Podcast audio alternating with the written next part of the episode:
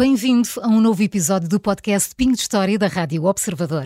Eu sou a Maria João Simões e, como até aqui, ao longo de vários episódios, em parceria com o Pingo Doce e com a ajuda de vários convidados, falamos da importância de contar histórias aos mais pequenos, de como os ajuda a desenvolver o gosto pela leitura, a estimular a sua criatividade e de como pode ser fundamental na relação intergeracional.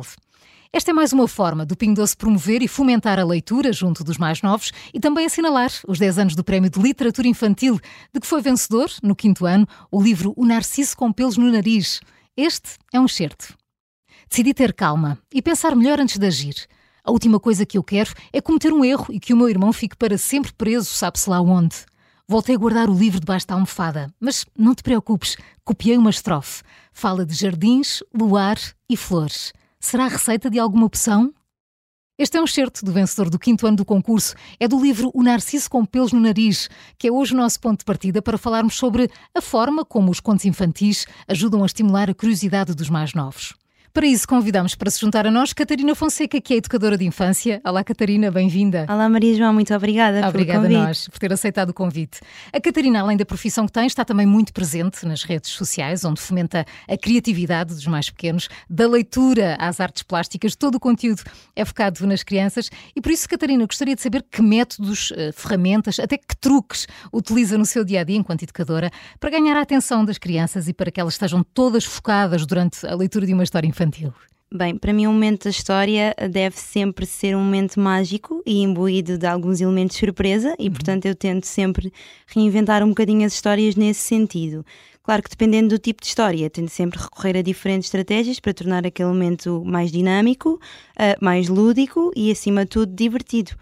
Por vezes, no decorrer da história, costumo usar diferentes materiais, nomeadamente música uhum. ou sons reais. Tento fazer as histórias às vezes cantadas, também é uma forma de os cativar. Uh, usar imagens reais que de alguma forma complementem a história e usar tipo a história como um jogo de associação, por uhum. exemplo.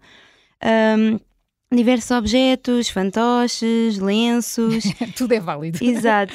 Uh, e claro, apelar aqui à, à, expressão facial e aos tons vocais diferentes para criar ali alguma dramatização, digamos.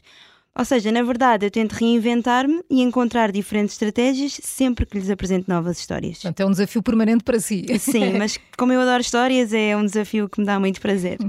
Existe um tipo, um género de contos que seja mais eficaz ou mais adequado para promover a criatividade nas crianças? Uh, bom, na verdade, eu acho que todas as histórias o podem promover. Uhum. Pronto, uhum. embora umas em maior escala do que outras. Diria que aquelas que apelam ao imaginário, com personagens que apelam ao fantástico, ou também aquelas com um final em aberto que permitem às crianças idealizar o modo como a história termina. E as histórias interativas, que pronto, que são as minhas favoritas, uhum. cujo envolvimento e participação das crianças é o motor para o desenrolar da história. Eh, Catarina Fonseca, é importante que os pais e os educadores discutam a história com as crianças, ou seja, eh, que os estimulem a fazer perguntas, a pensar de forma crítica. Isso não é também essencial para o desenvolvimento da criatividade? Sim, sem dúvida. E é também um exercício que tento sempre fazer, independentemente da idade com que estou a trabalhar, e acaba a ser, até por ser uma forma de resumir a história e de perceber a visão das crianças sobre a mesma, e também uma forma de, de fazermos a passagem para o nosso contexto real. Aproveitamos agora para ouvir mais um excerto do livro O Narciso com Pelos no Nariz, vencedor do quinto ano do Prémio de Literatura Infantil do Pingo Doce, que é hoje a base da nossa conversa. Segundo a mitologia grega, o Narciso era um rapaz famoso pela sua beleza, mas também pelo seu orgulho e arrogância. Como castigo, apaixonou-se de tal forma pelo próprio reflexo que não conseguiu mais parar de se olhar ao espelho e acabou por morrer. Acho que esta é a chave para resgatar o meu irmão. Este é mais um certo do livro O Narciso com Pelos no Nariz, vencedor do quinto ano do Prémio de Literatura Infantil do Pinho Doce, livro em que se baseia hoje a nossa conversa com a Catarina Fonseca. Catarina, de que maneira é que a leitura de contos infantis ajuda as crianças a, expressar a sua própria criatividade? Como é que a Catarina os, os incentiva, os estimula? Bem, em primeiro lugar, eu tento dar-lhes a conhecer uh, e explorar várias histórias diferentes. Uhum Uh, e como dizia há pouco, tentar também munir-me de diferentes estratégias para as apresentar ao grupo, para não ser algo tão monótono e, e, sempre igual, não é? Acho que é muito importante haver consistência na periodicidade e frequência uhum. com que contamos histórias e, e, também é fundamental fazermos isso para fomentar o amor pelos livros, porque acho que tendo isso, acabamos por ter tudo. E no fundo, à medida que as crianças vão ganhando estima e interesse pelas histórias, vão entrando nelas e, na minha opinião, essa é a forma mais eficaz de voar dentro das histórias, não é? E, e de, de pronto, de nos tornarmos mais criativos. E nesse processo, qual é o momento alto do seu dia? Quando eles lhe pedem para ler mais uma história? É quando, eu, quando, quando, eu acabo uma, eles dizem mais, mais, mais, mais, mais, mais, mais. Tenho dois anos. As histórias e, e, a forma como são contadas também exploram emoções e, e, relações eh, interpessoais. Isto faz com que as crianças também tenham de expressar melhor os próprios sentimentos eh, e de maneira criativa. Sim, sem sombra de dúvida.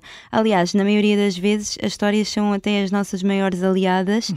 na abordagem de temas assim mais sensíveis não é? Por exemplo, a morte de algum, de algum parente ou, ou, por exemplo, o bullying. É uma forma de, de explicar estas situações e estes sentimentos de forma mais positiva, em que a criança tem a possibilidade de se colocar no papel do outro uh, e não haver aqui uma exposição de, de um caso específico, por exemplo. Sim.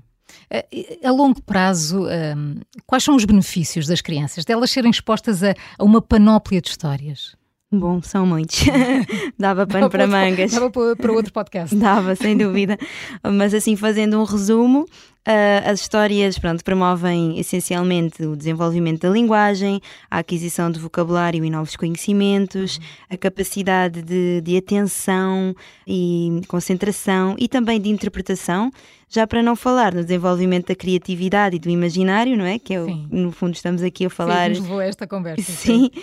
Um, e portanto, eu acho mesmo que a literatura é aqui um mundo de possibilidades infinitas, que é assim uma frase que me faz algum sentido. E de que forma é que os pais em casa podem colaborar com, com os educadores de infância, como é a Catarina, no desenvolvimento da criatividade dos mais novos?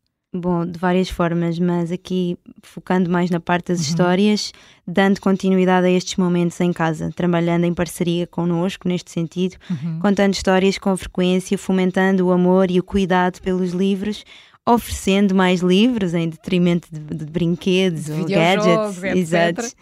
Porque eu acho que hum, os amores cultivam-se e este é só um exemplo disso, que, que deve ser plantado, regado e, e mantido com amor. E Catarina, como é que lida com a imposição permanente das novas tecnologias, dos ecrãs, que, que funcionam muitas vezes como refúgio a que muitos pais recorrem um, ehm, para entreter as crianças? Sim, tento sempre evitar ao máximo, uhum. aliás, não, não utilizo na minha prática diária, ainda para mais porque neste momento estou com um grupo de creche, portanto, Sim, eles são mesmo muito pequeninos, pequeninos. Uh, e acho que nós devemos tentar fugir um bocadinho a isso, porque. Porque há muito essa tendência, não é? Os pais com Sim. pouco tempo para as crianças deixam-os entregues aos ecrãs e, sim, e pronto. Sim, sim. Que, Mas pronto, também podem deixá-los entregues a um livro e eles Exatamente. estão distraídos na mesma de outra forma, porque acho que manter o livro físico é algo que devemos mesmo fazer e não deixar cair em esquecimento. Chegamos ao fim de mais um episódio. Catarina Fonseca, muito obrigada, obrigada por fazer parte eu. do podcast Pinho de História. Obrigada pelo papel ativo que tens junto dos mais novos e pela partilha. Obrigada, obrigada é sempre um prazer. No próximo episódio vamos continuar a falar sobre o poder de uma boa história infantil para o desenvolvimento dos mais novos. Com o apoio do Pingo Doce, incentivamos a leitura e realçamos a importância que a literatura deve ter desde cedo, porque ler leva-nos mais longe. Eu sou a Maria João Simões. Obrigada pela companhia. Até ao próximo episódio.